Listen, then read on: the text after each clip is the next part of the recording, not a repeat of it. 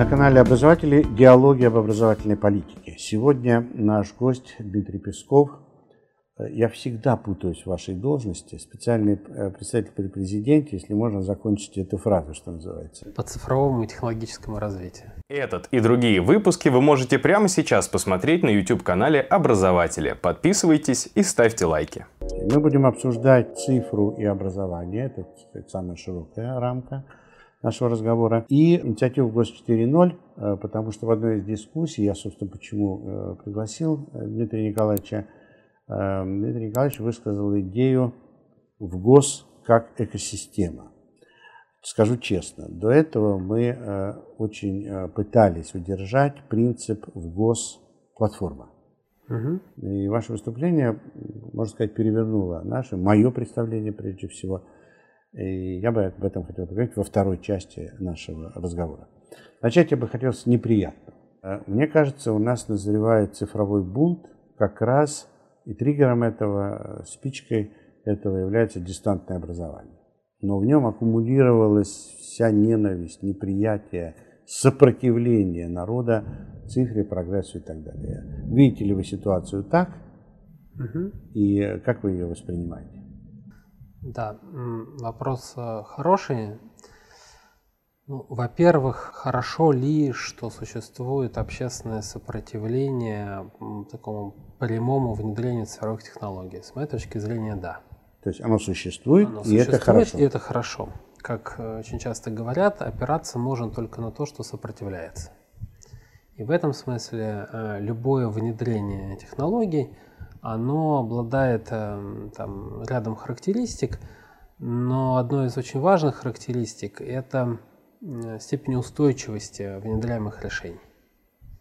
И в этом смысле, конечно, если разбирать ситуацию изнутри, то надо понять, что ведь весь то, что мы сейчас с вами называем цифровым протестом, он гораздо ближе к наступившему цифровому будущему, чем даже наши, наши решения, которые мы предлагаем. Протест идет через а, американские социальные сети, смартфоны Apple, угу. через соответствующие сайты. То есть, как говорили у нас в деревне, цифра имманентна в протесте живет сильнее, чем э, Конечно. в инфраструктуре. Конечно, да. Более того, и я вынужден об этом говорить как раз в силу своей должности, да, очень часто используются для протеста средства, где возникает вопрос в том числе с национальной безопасностью. Потому что, еще раз, практически весь этот протест, он канализируется через технологические платформы, которым наша сторона никакого отношения не имеет и которой наша сторона не управляется. Ведь в чем разница? Вот смотрите, когда мы выкладываем, выходит фильм на Первом канале, это фильм на Первом канале. И мы знаем, что его посмотрят те люди, которые включат телевизор. Когда фильм выкладывается на YouTube, мы не знаем, кто его посмотрит. Решение о том, посмотрите вы лично этот фильм или нет, ну не вы лично, но некоторый массив людей с некоторой заданной вероятностью – принимает алгоритм, который, как принято называть искусственным интеллектом. И он, этот алгоритм от моей воли вообще никак не отчужден. Отчужден. Кардинально. Более того, для вас он является непрозрачным. Вы не знаете, почему этот алгоритм принимает то или иное решение. У вас не существует процедуры обжалования этого, даже просмотра алгоритмов. То есть вы лишены права понять, и вы лишены права протестовать. И в этом смысле, да, весь этот так называемый цифровой протест, он канализируется через абсолютно недоступные нам, как нации, значит, цифровые механизмы. И меня это, безусловно, очень сильно пугает. Потому что, еще раз, мы лишены как права на прозрачность, мы лишены права на справедливость во всей этой истории. Когда нам говорят, что собрано там какое-то количество подписей, собраны на американской цифровой платформе для жалоб Change.org – которая живет на гранты Государственного департамента США, где нет процедуры верификации подписей. То есть мы не знаем, а сколько людей на самом деле значит, э, принимали это решение. То подобного рода инструменты, ну, в том числе используются для механизма цветных революций через управление значит, э, социальной идентичностью в разных странах. В этом смысле, с точки зрения национальной безопасности, весь цифровой протест, он, конечно, вызывает а, очень серьезную беспокоимость с точки зрения механизма социального манипулирования. Это вот первая часть, которая касается моей беспокойности. Если позволите, угу. короткая реплика к тому, что ситуация, э, на мой взгляд, не новая. Достаточно вспомнить э, начало XIX века, 1802 угу. год, Министерство просвещения в России было создано первое, но его основная функция была цензура. Угу. То есть те книги, которые привозились в Санкт-Петербург на кораблях, а они вот с этой точки зрения и проверялись. Неизвестно, кто печатает, неизвестно, кто там и так далее. Да. И э, цензура, собственно, и была введена не по поводу того, что печатают в России, а по поводу mm того, что привозят в Россию на кораблях э, и так далее. Как опыт показал, не сработало. Не сработало. Хотя, знаете, я как вот второй как раз зрение, второй фокус, через который я все, смотрю на все это, исторический. Я как профессиональный историк, для меня важны большие исторические пласты. Например, прообраз интернета, он э, в России, первый такой вот цифровой телеграф, да, угу. он возник как раз из э, анализа работы так называемого черного кабинета, который в ведомстве у жандармов занимался перлюстрацией значит, э, писем, входящих в Россию и исходящих. Вот эти вот э, кодировки и все остальное. И вот, вот взрыв технологической революции середины XIX века, он во многом вот, из этого геополитического соперничества крупных держав в том числе произошел. Там история, она же, девушка такая, очень любит пошутить. Да. Да, очень любит пошутить. Она вот как учитель, как известно, не очень хорош, хороша, да, а вот с точки зрения шуток э, она работает прекрасно. И все мое историческое знание говорит о том, что сопротивляться технологиям невозможно.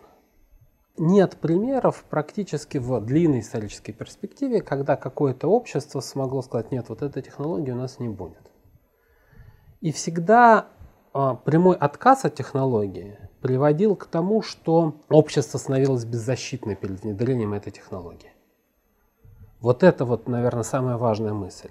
И, наверное, цивилизация, которая пострадала больше всего от этого, это Япония. Да? Мы знаем, в какой-то момент Япония закрылась. Очень да? долго держалась. И потом была вынуждена испытать невероятное национальное унижение. Невероятное национальное унижение, когда у него оказалось не о чем разговаривать с окружающим миром, и имея очень развитую традицию, да, скажем прямо, наверное, это самое сильное традиционное общество в мире, да, с чувством красоты, этикой самураев, с вот этим вот единением технологии природы, все остальное, и полнейшее национальное унижение. Мы, конечно, должны этого японского сценария избежать. И в этом смысле а, цифровые технологии их внедрения неизбежно. Вопрос, каким ценностным базисом и насколько открыто мы их встречаем. В этой связи меня очень беспокоит запредельные реакции. Mm-hmm. Я это называю Никита Михалков с маленькой буквы. Mm-hmm. Или лудизмом современным. Да? Э, я не сравниваю Михалкова с Недом Лудом. Э, никакого организованного лудизма в том виде, в котором было в начале 19 века в Англии, не будет, скорее всего. Но цифровой бунт вероятен. И как с этим работать? Вот что с этим делать? Угу. Просвещение или какие-то другие сценарии? Смотрите, мы находимся в очень небольшом ограниченном временном периоде, который, по моим оценкам, составляет примерно 6 лет, когда у нас существуют такого рода риски, связанные вот с чем. Внедрение цифровых технологий качественных, качественных, подчеркиваю, это кардинальное различие, оно обладает некоторой экономической э, стоимостью. И в этом смысле мы находимся в том периоде, когда аналоговые технологии уже не могут, а цифровые технологии еще не могут. То есть мы не способны обеспечить сегодня образовательный процесс аналоговым образом, но не способны. Все, общество изменилось радикально, общество требует другого. И в том числе общество требует справедливости. А я мой тезис будет здесь очень простой. Аналоговая справедливость недостижима в цифровом мире. Э, вы имеете в виду равенство как таковое? Да. Да, и равенство образовательных возможностей и справедливость в отношении конкретного ребенка возможно сегодня исключительно с использованием цифровых технологий. И люди, которые призывают к возвращению в аналог, это люди, которые отрицают идею образовательного равенства и поддержки небогатых талантов или талантливых детей небогатых родителей. Вот в аналоговом мире сегодня это невозможно. В цифровом мире поддержка талантов и путь для талантов наверх через цифровые инструменты возможен. Но, еще раз, вот цифровые инструменты еще недостаточно зрелые, они не могут заместить традиционные аналоговые разом. Но аналоговые уже не могут, они уже не работают. И в этом смысле та ситуация квази-бунта, в котором мы оказались этой весной, связана с тем, что слово дистанционное образование, у него внутри есть очень много разных смыслов. Да? И на самом деле этой весной случился кризис аналогового образования, а не кризис цифрового образования.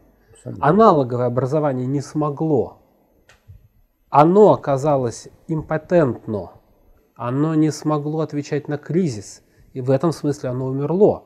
У него закончился потенциал развития. Но цифровое, качественное, оно не было создано до сих пор на норма- качественном нормативном уровне. Это очень э, справедливое замечание, я это очень остро переживаю, потому что один из ключевых тезисов, который я продвигаю, заключается в том, что мы потеряли 4 года – уже в 15-16 году было понятно, что, да, да? И да. когда, значит, к руководству Министерства просвещения или тогда образования и науки пришли люди, не верящие в эту перспективу, угу. и делающие ставку на бумажные э, учебники, на архаичные формы способа преподавания, на архаичные способы контроля и надзора и так далее – фактически это все притормозилось. И да? у меня будет позже вопрос, как бы как все сочетается вот в этом мире. Но мы потеряли 4 года. И вот эти ошибки образовательной политике привели в том числе к полнейшей фрустрации родителей, которые встретились с аналоговыми да? э, способами, а ожидания-то были э, ну, конечно. другие, и ну, тут конечно. обман как бы раскрылся весь. Конечно. И все это превратилось в истерию. Никакого цифрового образования в стране этой весной не было. Никакого, ни на йоту.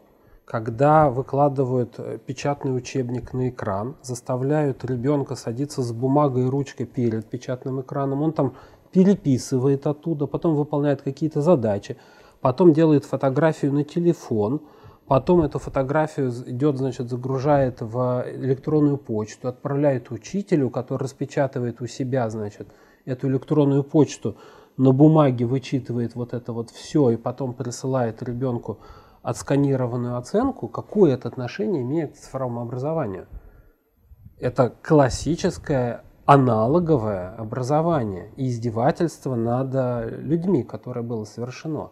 И, к сожалению, ну, вопрос там, сколько лет мы потеряли для меня чуть более спорные. То есть, э, мне кажется, раньше можно было начинать все это, и первые методы и формы можно было реализовывать уже и там в 2012, в 2013 году. Технологии уже были, они, их уже тогда можно было создавать. Да? Но действительно и для передовой, казалось тогда, команды министра Ливанова, это был не приоритетный вопрос. Школа вообще тогда была не очень приоритетной. Да, это правда. Я помню наше обсуждение, и мне говорилось так примерно, ну, знаешь, это не наша повестка. Вот в тот момент, когда начался национальный кризис образования весной, да, то все, что выжило, это были те самые стартапы, которые мы создавали и продвигали. И, и на них вся система и перешла. Более того, э, они даже э, обеспечили с помощью оси, они обеспечили детей компьютерами.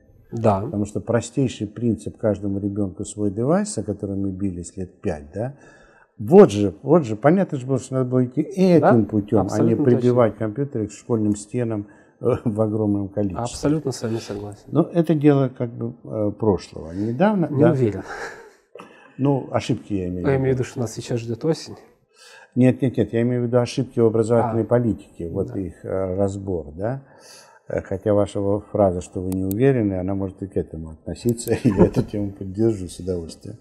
Но я сейчас хочу сказать о переходном периоде во времени. Вы как-то сказали, по-моему, это было в апреле этого года, если я не ошибаюсь, э, на Международном салоне образования в своем докладе, что школа и образование в принципе не вытащит себя mm-hmm. за волосы, как Барон э, Мюнхгаузен. Иными словами, что внутри образования вот этого ресурса или, как вы сказали, потенциала развития нет. Угу. Во-первых, я хочу э, сказать, так ли вы сказали или нет, и объяснитесь ли вы по этому поводу. На самом деле, да. Вот сейчас уже в ставшем знамените форсайте образования образца 2010 года тезис состоял в том, что изменения в систему образования будут приходить извне, а не изнутри. И тогда мы видели два источника главных, они, собственно, были там у нас нарисованы. А источник структурных изменений мы видели, что это IT. Следующим за IT источником метафор и источником уже сущностной перестройки это биология. Биология? Биология, да. И мы прошли первую часть, связанную с IT, потому что ведь что мы видим? Что вот те стартапы, которые, собственно говоря, создавались в области образования, практически никакие из них не были созданы людьми из образования. Mm. Это все айтишники. Mm-hmm. Это все люди, которые до этого сделали похожие вещи в, не знаю, там, в покупке билетов, в организации путешествий, в настройке промышленности, в организации государственного управления, да, и дальше уже переключились на сферу образования как новую большую перспективную область. Угу. Но в этом смысле источник их компетенции базовый, он там.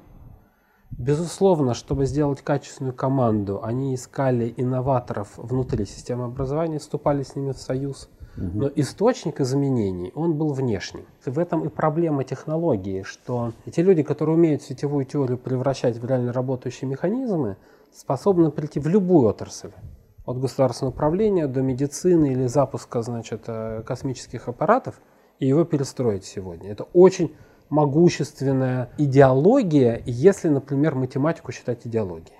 Да, конечно, как, как, как и знаковой да. наука и так далее. Да. Я здесь хочу два момента обозначить перед тем, как перейти к сети, как институту. Да? Значит, э, первый сюжет – примерно осенью 2019 года наш, э, наверное, общий знакомый Александр Адамович Рутик позвал меня на собрание айтишников, вовлеченных в образование. Ну, там было человек 10-15, все ведущие компании, и спросил, что я могу им сказать. Угу. Значит, я им сказал одну вещь. Э, заканчивайте осваивать дополнительное образование угу. и всяческими возможными и невозможными способами – Э, значит, дрейфуйте, захватываете, совершайте экспансию в основное образование. Угу. Ни один из них этого не поддержал. Ни один. Нам комфортно, нам удобно, у вас там черт ногу сломит с нормативкой, у вас консервативного директоров школ до министра, значит. Э. Окей, то произошло через год. Как, я просто хочу подтвердить отчасти ваш угу. тезис, а отчасти его проблематизировать. Через год бурный поток, как говорили во время моей молодости, вынес их в основное образование. И нельзя сказать, чтобы они там почувствовали себя комфортно. Комфорт. По тем же причинам. Регулирование ужасное, угу. значит, финансовые потоки непонятно откуда и как и так далее. Это первый сюжет. А второй сюжет э, касается того, что я бы добавил еще один внешний, э, не фактор, а внешний э, источник влияния – и это коррумпированный бизнес. Угу. В частности, э, монополисты, угу. которые э, сильнее влияли, может быть, и влияют сейчас, неизвестно пока, на управление образованием, на систему образования, чем айтишники. Угу. И их интересы, э, как вы видели тогда и, может быть, и сейчас, проявляются сильнее, потому что уже сейчас есть опасность монополизации цифровых инструментов через как раз протаскивание аналоговых Конечно. Э, тех же учебников и так далее. То есть я хочу сказать, что внешние источники влияния неоднозначно позитивные. Ну, смотрите, От кого зависит, какую тенденцию ну, поддерживать? Смотрите, мы, опять же, с исторической точки зрения, э, очевидно, что грани между дополнительным образованием, э, общим образованием, средним специальным и высшим продолжают размываться. Да.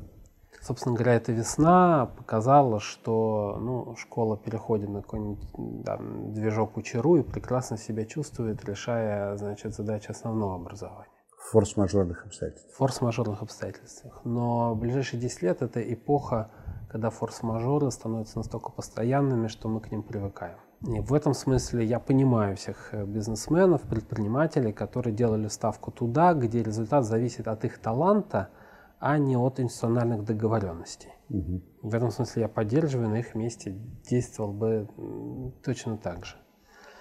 Вы абсолютно правы в том, что цифровой монополизм, он гораздо страшнее аналогового. Потому что если есть платформа, и это цифровая платформа, любая цель любой платформы – это минимизация транзакционных издержек, то вот вы вставили в слот какой-то сервис от одного участника, и все. И дальше ты никуда не денешься, потому что чем гораздо более опасен цифровой учебник по сравнению с аналоговым. Аналоговый учебник разделен с экзаменом. То есть в принципе, ты можешь учиться по учебнику, который тебе даже навязан, но цифровой экзамен у тебя может быть разделен от этого, да, и он может быть более справедливым, более прозрачным, более нейтральным, да, по отношению к тому образовательному процессу, в котором э, ребенок прожил 10 лет в школе. Если же учебник цифровой, и он встроен в платформу, он часть экзамена. Он часть экзамена. И в этом смысле отделить содержание от средства трансляции этого содержания становится практически невозможно. Угу. И в этом смысле есть очень большая опасность именно появления а, цифровых монополий. Опять же, моя задача здесь, я об этом говорил, говорю последние, наверное, уже там, два года очень активно, что эпоха цифровых монополий – это то, что нас, а, неизбежно ожидает – и б, мы являемся союзниками с обществом в борьбе и уравновешивании цифровых монополий. Угу. Вот лудиты в этом смысле искажают общественный процесс. И мы на самом деле являемся союзниками небольшой части прогрессивных учителей и прогрессивных родителей, но и подавляющего большинства родителей, подавляющего большинство учителей, которые заинтересованы в том, чтобы дать качественное а, образование – а, учащимся в школах. А в чем тогда выгода, рента этих э, современных лудитов? В чем выгода была э, лудитов в начале 19 века? Понятно, да? Э, станки заменили частного угу. этого самого, они потеряли работу, образ жизни и все остальное. А выгода современных лудитов в чем? Я думаю, что вы, и в этом смысле вы правы, что это, эта угроза носится губо тактический характер, а не стратегический. Эксплуатировать страхи всегда выгодно, Потому что эксплуатация страхов – это то, что очень легко продать. То есть, например, получить на это бюджет да, на борьбу с чем-то. Да, и в этом смысле, если люди профессионально работают э, на продаже страхов, то я думаю, что это только бизнес. Потому что никакого серьезного диалога, э, я думаю, что никто из вот, э, глав этого цифрового значит, лудизма не выдержит. Потому что ни с какой из точек зрения то, что они делают, не является полезным для общества, не является полезным для государства, не является полезным для людей в первую очередь. Да? Фактически консервируя а, сейчас ситуацию, они пытаются продолжить жизнь уже умершей, аналоговой, абсолютно несправедливой по отношению к людям системе. Но они не задают себе вопрос, а что вместо? Конечно, потому что у них нет способа на это ответить. Даже не ответа, способа ответить нет. В мышлении нет инструмента, который бы позволил дать ответ на этот вопрос. Но вас задевает это лично, когда это касается вас, когда называют вашу фамилию, когда там передергивают всякие вещи? Вы же наверняка смотрели все это, слышали, Нет. читали? Два вида. Компьютерное, оно будет дешевым. И человеческое, оно будет дорогим. Потому что знания стремительно обесцениваются – а социальные связи и возможность учиться лицом к лицу будут только дорожать. Это цитата господина Дмитрия Пескова. То есть образование становится только набором фактов, растворенных в мире, без акцента на культурной национальной особенности. Нет, вы знаете, а, ну, во-первых, мне было это интересно, ну, 7 лет назад – потому что на самом деле первая волна этого была в начале десятых годов, когда даже государство не имело никакого отношения. У меня было несколько прививок. В одном из э, вот, официальных научных журналов российских э, вышло подряд три статьи с разборами моих форсайтов с какой-то полным бредом, хотя это был какой-то там Новосибирский педагогический институт. И я тогда это хотя бы как бы просмотрел. Я понял, что в, даже система научных публикаций не является гарантием от того, что не будет написана какая-то полнейшая белиберда. Вторая прививка была, когда «Комсомольская правда» вышла с прямо по противоположной историей, что э, я хочу вернуть в Россию времена Николая II. Прям заголовок был В такой. геополитическом плане? Во всех, значит, Николай, э, как там было, времена Николая II, это, это, это мой идеал. То есть это была цитата, которую я тоже, конечно, не говорил, там нет таких слов, но журналист ради, значит, э, громкого заголовка это придумал. Ну, нет, вы можете признаться, это ваш идеал или нет? Нет, упаси Господи. Я говорил о том, что в историческом периоде, да, если э, вот в том, что происходило до сих пор, выбрать хоть какой-то период – который может быть не то что не идеалом, но за который хоть как-то не стыдно. В России да? как стране. В России как стране, да. Я говорил, что это времена Александра Третьего. Угу. Потому что не было войн, была консервативная, но быстрая модернизация. Попытка земства. Да, соответственно, абсолютно верно. И вот это вот саморегулирование на низовом уровне. Плюс научная революция, в то время блестяще реализовывалась программа «Глобальное образование», да, и мы знаем, там, как Менделеев, как выпускник европейских образовательных программ, да, и вот это вот все, это вот очень неплохое время было. К Николаю II это не имело никакого отношения. Но мне хватило этих прививок, поэтому, когда сейчас пошел вот этот вот, э, значит, шквал, я, к сожалению, ни разу так и не посмотрел. Но перелистал вот как это, знаете, на ускоренной скорости в YouTube и посмотрел. Тем не менее, для вас общественное мнение значимо? Вы считаете, что вам нужна некая социальная база того видения будущего, которое у вас есть? Вы, вы готовы за нее бороться? Или вам безразлично? Угу. Ну, смотрите, мне точно не безразлично. Вижен от общественного а, будущего мало зависит от общественного мнения в каждый конкретный момент. Ну, потому что оно либо работает, либо не работает. Вот ты, либо, если ты понимаешь это будущее, то ты, как правило, учитываешь и общественное настроение в том числе. Но именно сейчас тот период, когда предыдущие модели не работают. Предыдущие модели э, взаимодействия с общественным мнением? Да. Общество, государство, формирование общества, политики и все остальное. То есть мы входим в очень бурные 20-е годы, когда критерий истины и критерий проверяемости утеряны практически полностью, и поэтому а, борьба за здравый смысл, она всем нам только предстоит. И это тяжелая очень история, которая требует очень тяжелых шагов, в первую очередь, от нас самих. И для меня это выразилось в том, что в какой-то момент я перестал верить сам себе как эксперту, потом перестал верить другим экспертам, да, и мы в нашей работе с будущим за последние три года прошли довольно радикальный поворот. Мы стали э, работать с моделями, основанными на данных, а не с человеческой экспертизой. Наша жизнь накапливает достаточное количество данных, чтобы делать то, что раньше было невозможно. Например, э, относительно объективную оценку образовательных успехов ребенка или взрослого. Раньше это всегда была очень сильно субъективная история, связанная с оценкой человеком или с формированием, с оценкой экстремумов, например, там, победителей всероссийских олимпиад. А вот анмасс, массовая уникальность, оставалась таким святым гралем, но была невозможна технически. Угу. Сегодня она становится техническим, и это настолько радикальный разворот, что нам в ближайшие там, 10 лет предстоит его осознание как общества. Это меняет практически все модели. И вот здесь понимание общества, что это такое, связка этого как раз и с темой равенства, и с темой справедливости невероятно важна. За это я, конечно, буду бороться. А, я сначала личностно отнесусь, угу. а потом по содержанию. Для меня это очень важный момент по двум основаниям. Во-первых, человек не теряет своей сути, потому что в основе антологии работы с данными все-таки человек, его восприятие мира и все остальное. Мне кажется, это важно Конечно. отметить. А второй сюжет заключается в том, что мы-то сейчас как раз и хотим двигаться в образовании, в школьном образовании, в сторону массовой персонализированной школы. Оба слова да. принципиально важны. Да. Массовой. И вот этот миф о том, что массовая школа не может быть не то, что персонализирована, даже индивидуализирована и так далее, и так далее. То есть отдаете ребенка в массовую школу, ждите результата конвейера, так сказать, и так далее.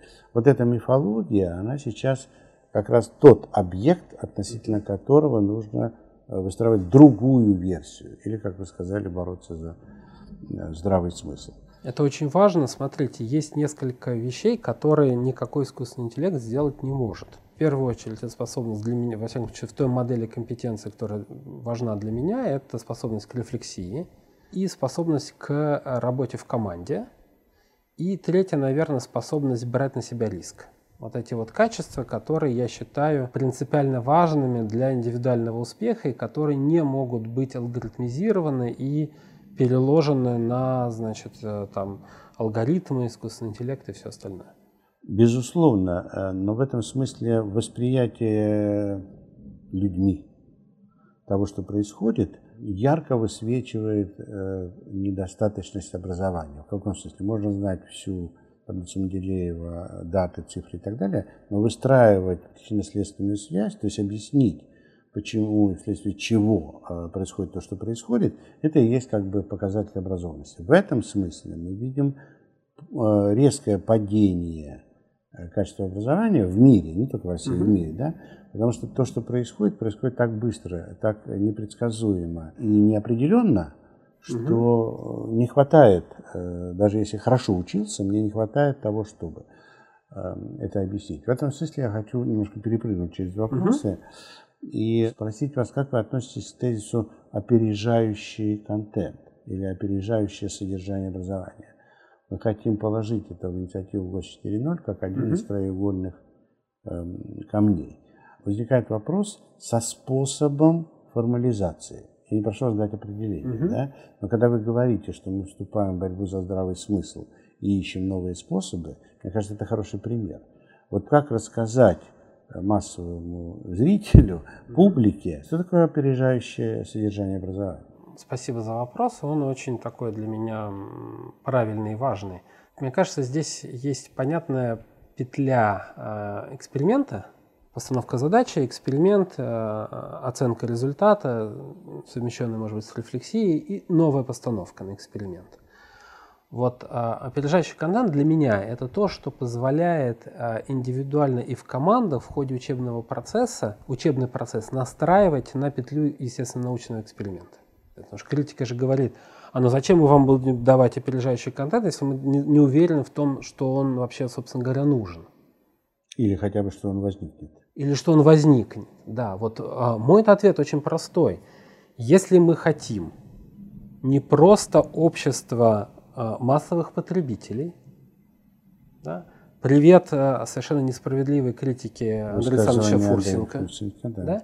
Если мы хотим не просто общество людей одной кнопки, привет Михаилу Анатольевичу Ковальчуку, этой угрозы, которую он тоже озвучивает, да? нам необходимо, чтобы в этой массовой уникальности – было что-то, что отделяет детей от просто потребителей знаний к тем, кто способен эти знания производить.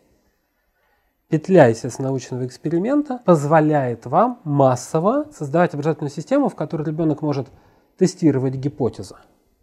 Если он может тестировать гипотезу, он понимает ценность и опережающего знания, и эксперимента, и умеет разделять знания на релевантные и нерелевантные сработавшие гипотезы и не сработавшие гипотезы. Он как раз учится брать на себя риск.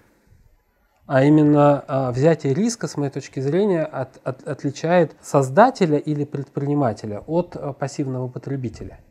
Или от человека, действующего по алгоритму, да. требующего, чтобы этот алгоритм был проверен, да. утвержден. Абсолютно точно. И для меня опережающий контент невероятно важная, значимая часть э, вот, э, современных образовательных инициатив. С чем мы столкнулись в институциональном построении э, регулятора в ГОС? С сложностью способа верификации того знания, которого еще нет. Угу. Это неважно, это в виде гипотезы может быть, угу. да, или в виде вот только-только, так сказать, испеченного знания да. какого-то, да, но все равно не прошедшего те традиционные этапы верификации, угу. через которые проходит знание попал в учебник, попал в программу да. и так далее. И вот э, способы верификации остаются аналоговыми, угу. а, собственно, контент требуется опережающий, как мы сказали. Да. Да? И вот э, здесь возникла, так сказать, такая проблема или задача. Угу. Ну, смотрите, э, мне кажется сейчас, что у меня ответы есть. Я, конечно, не уверен. Но то, что мы делаем в рамках университета 2035, последние, э, последние три года мы работаем ровно над этой задачей. И наш ответ очень простой. Вот э, как мы сегодня способны с вами оценить э, результат, да, образовательный результат? Мы можем прогнать ребенка через тест, сделать экзамен, маевтику, да, такую сократовскую, извлечь из него, значит, чтобы он продемонстрировал какое-то знание. Мы можем э, реализовать проект, результатом которого является некоторый артефакт. Да? Ну, или средневековыми словами говоря, шедевр. Да? А это вот три способа базовых, которыми сегодня так или иначе система образования умеет оперировать. То есть да? репродуктивный экзамен, тест, да. творческий э, экзамен, экзамен да? да, и предъявление продукта. Да? В этом. Да, да? можно Окей. так сказать, да. Окей. С нашей точки зрения, будущее за четвертым способом, который ни в коем случае не отвергает первые три, но умеет э, из них из всех извлекать данные. Это то, что мы называем когнитивным стилем.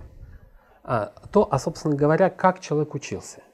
Угу. Если мы извлекаем цифровой след из его обучения, то первое становится ненужным, извините, ЕГЭ. ЕГЭ, как и любой другой тест – сам по себе абсолютно несправедлив. Вам стало плохо утром, а днем у вас ЕГЭ. Да, и вы сдаете его на очень маленькие баллы, несмотря на то, что ну, вы не виноваты в том, что вы, пардон, например, отравились. Ну, любой экзамен с высокими ставками. Он... Абсолютно верно, да. Важное слово – это ставка. Вы делаете, что вот вы сдаете это и про это.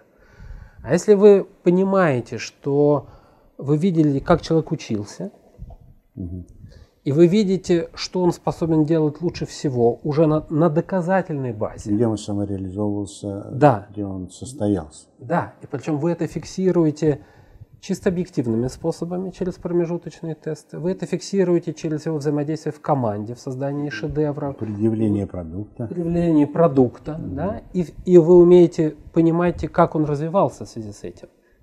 И самое главное, вы видите то, что он умеет делать лучше всего, но и вы видите то, что он умеет делать лучше всего после того, что он умеет делать лучше всего.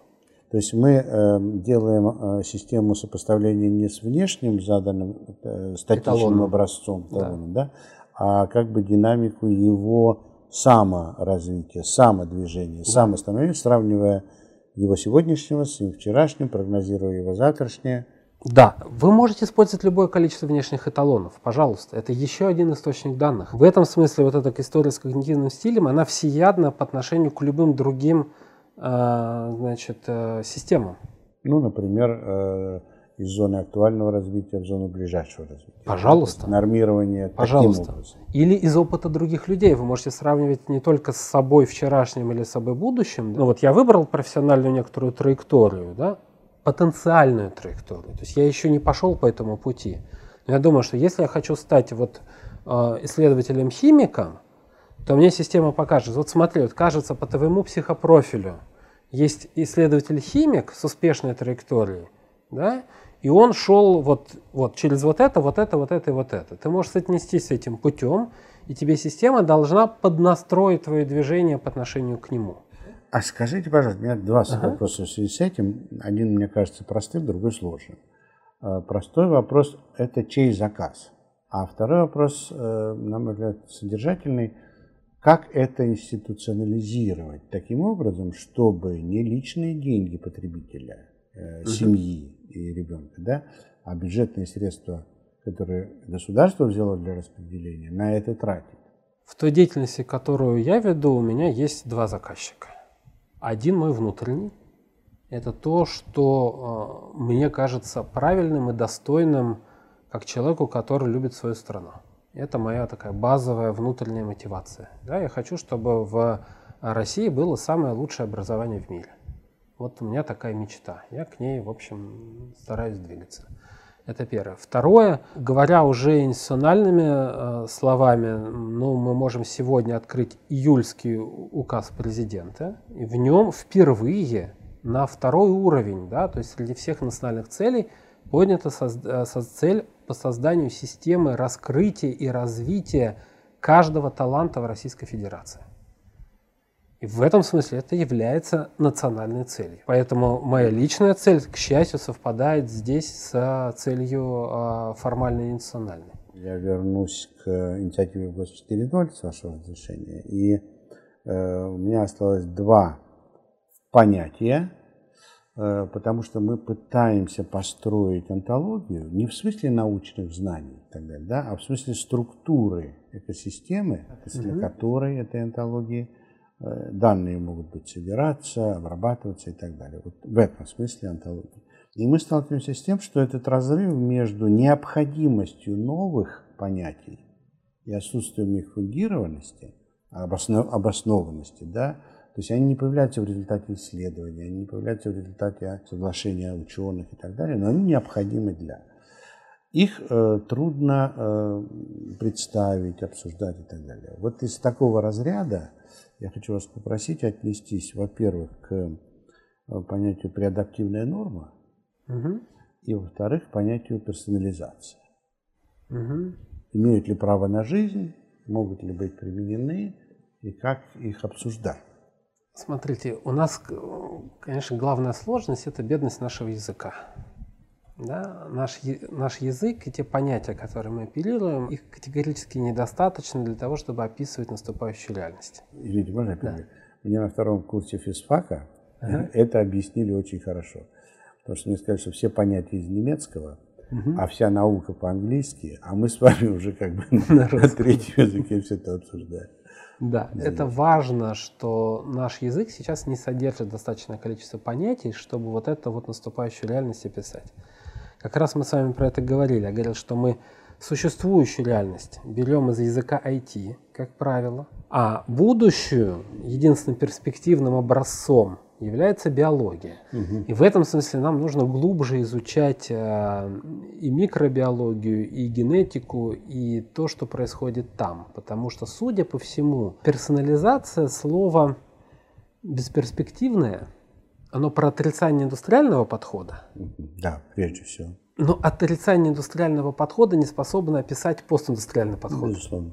Вот это вот внутреннее противоречие. Да? А вот генетический анализ и развитие вот от э, гена к глобуле, как сущностям, которые там комплексируются и развиваются в, в некотором направлении, да, оно, мне кажется, способно дать э, гораздо большее богатство метафоры понятий, которые вот эту вот конструкцию, которую мы с вами ищем, описывают.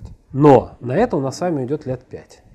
Я думаю, гораздо больше э, по формальным основаниям. Современная э, наука, академическая, институциональная и так далее, она родилась из позитивизма. Позитивизм угу. это прежде всего детерминированность. Да. То есть, э, согласно этому концепту, любое mm настоящее рождается из прошлого, любое будущее рождается из настоящего. И в этом смысле то, что там информационное общество не содержится имманентом в индустриальном, угу. ну и так далее, да, это рушит всю эту, эту логику. Да. Мое мышление, так случилось, оно построено в конструкции, что настоящее создается будущим. И вот все то, что ну, я делал последние 20 лет на самом деле, это вот все, все технологии форсайтов, это технологии семантической колонизации будущего. Да, это И я в этом понимаю, смысле да. нам с вами, чтобы вот это вот продвинуть, да, необходимо вот этот вот акт семантической колонизации провести. Содержательно э, я могу это воспринять. Но раз уж мы перешли на да. личности, э, я уже вышел из статуса ведущего немножко, но я работаю в логике институциональной образовательной политики.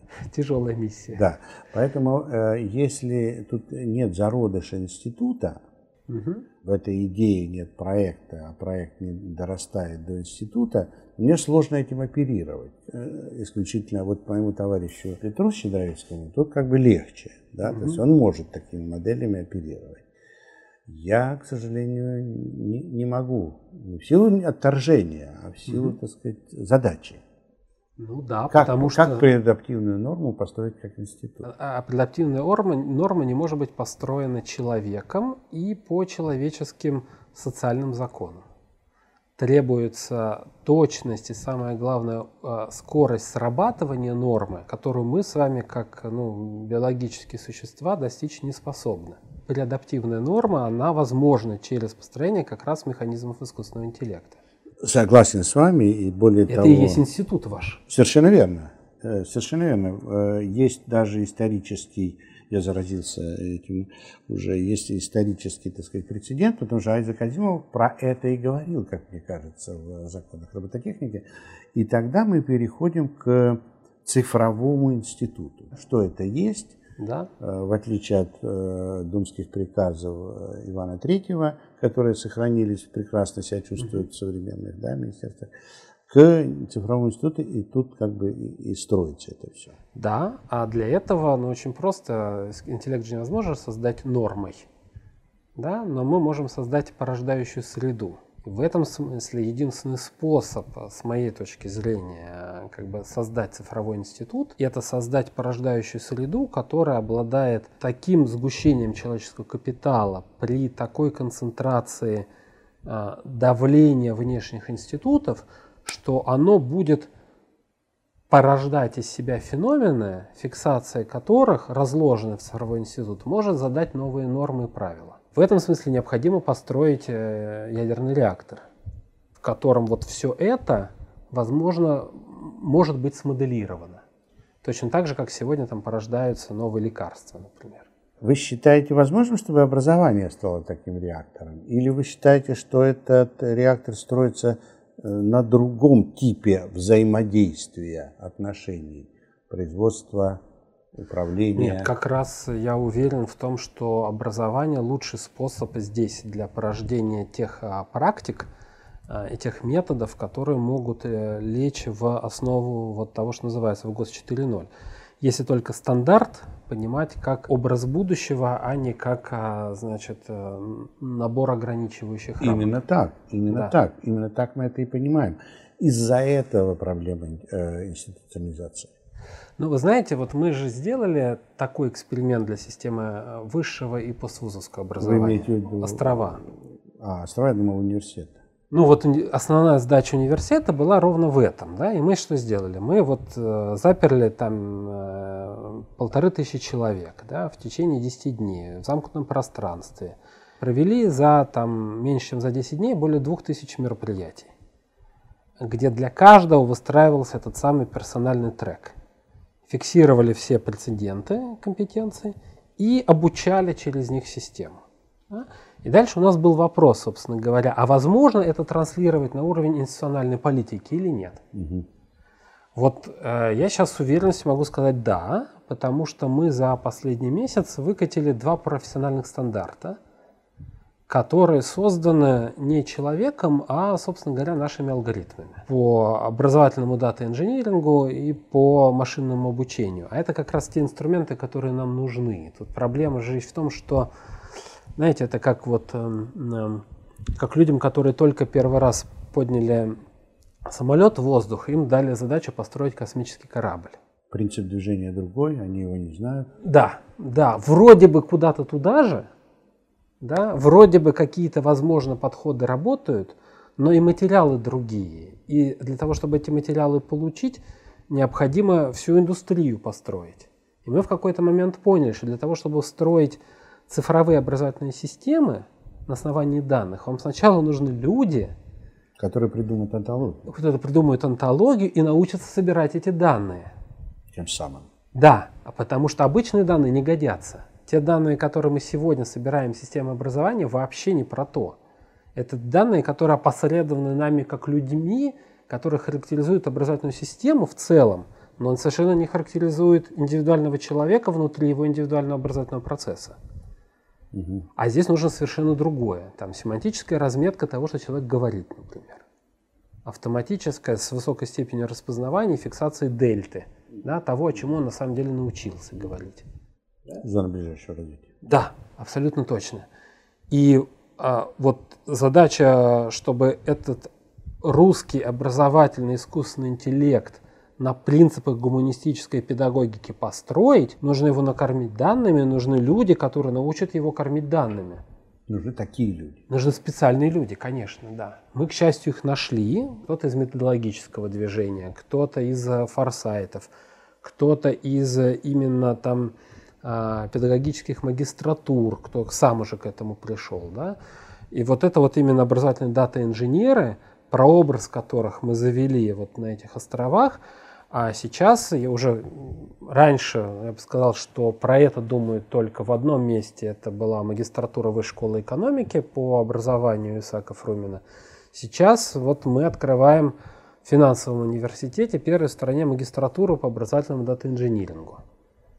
То есть людей, специальность которых собирать данные. Угу. То есть мы попытались вот зайти фактически на ВГОС 4.0 только для высшего и поствузовского образования, набили синяков себе, поняли, что входящие гипотезы не сработали и ушли делать инструменты для того, чтобы все это дело пересобрать. Поэтому это путь действительно очень длинный, но за пять лет нам надо очень сильно постараться и все-таки его пройти. Иначе нам потом придется экспортировать, я не знаю, какие-нибудь китайские модели, а очень не хочется. В завершение я хочу вас э, спросить, откуда у вас такая вера в будущее и э, откуда видение именно такого будущего? Ну, наверное, мне повезло с моим образовательным путем. То есть э, я сменил очень много разных профессий, траекторий а, и поработал в разных ролях, и в ролях исполнителей, в ролях заказчика, и в роли контролера, и в роли создателя, и в роли управленца. Очень много раз. Ну, так повезло, так сложилась а, именно моя траектория. Это мне позволяет смотреть на будущее из разных а, ролей и, и как-то научился в голове его очень быстро прокручивать. Я это называю феноменом стереомышления. Угу. Ну а вера складывается в данном случае во многом из опыта. То есть я могу взять свои там публикации 20-летней давности и понимаю, что вот э, оно работает. А вот э, не могу тогда не уточнить. Какое место рождения смыслов дало вам э, больше всего? Воронежский университет, МГИМО, ОСИ, нынешняя должность? Я расскажу. А, больше всего мне дал Троицкий десятый раскоп в Новгороде Великом. Это была ваша практика или Несколько лет я работал, да, значит, э, в археологии. Археология – это же такое будущее, обращенное в прошлое. Да? И это место, где ты можешь поставить эксперимент и проверить некоторую гипотезу. Это совершенно невероятная вещь, э, которая, в, наверное, больше в гуманитарных науках нет ни у кого. И я видел, э, когда как академик Залезняк демонстрировал э, нечто совершенно невероятное и недоступное э, обыденному человеку. Да, когда он показывал вот на угол раскопа и говорил, что вот здесь мы нашли такую берестяную грамоту, а вот там через 10 лет мы найдем другую берестяную грамоту, и в ней будет написано вот это, вот это и вот это. И когда это вот потом происходило, и оказывалось, что да, что ты можешь настолько представить себе еще не поднятый пласт истории в деятельности, понять, что там будет, что, наверное, на меня это повлияло сильнее всего на свете. Мне так повезло, что я мог, что называется, копая землю, но работать рядом э, с Янином и с э, Залезняком в этом постижении русского прошлого, а Троицкий десятый – это как раз основание русского государства – это вот самые-самые ранние слои и первые а, усадьбы тех людей, которые, приехав из Византии, русское государство создавали. Когда ты держишь его в собственных руках и понимаешь, что ты можешь весь свой аналитический инструмент направить туда, и если ты прав, то реальность тебе откликается и подтверждает твои гипотезы, что вот это создает невероятный эффект. Тогда же, кстати, была и первая школа там. Да. И вот э, скоро тысячи лет будет как раз первой школе. Так вот, человек, который ее основал, мы его усадьбу мы раскапывали. Что вы говорите? Да. На канале Образователи были диалоги об образовательной политике. Мы разговаривали с Дмитрием Песковым, человеком, который верит в будущее. Смотрите канал Образователи и подписывайтесь на нас. Всего доброго. Этот и другие выпуски вы можете прямо сейчас посмотреть на YouTube-канале Образователи. Подписывайтесь и ставьте лайки.